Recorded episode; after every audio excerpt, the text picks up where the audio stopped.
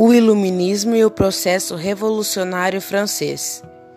Liberdade, igualdade e fraternidade é o que os principais criadores iluministas querem para a população francesa na época do antigo regime dos séculos XV ao XVIII.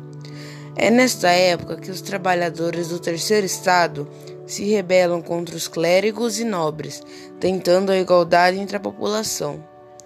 Neste período está ocorrendo a queda da Bastilha e em seguida o período do terror, que sabemos foi a pior fase.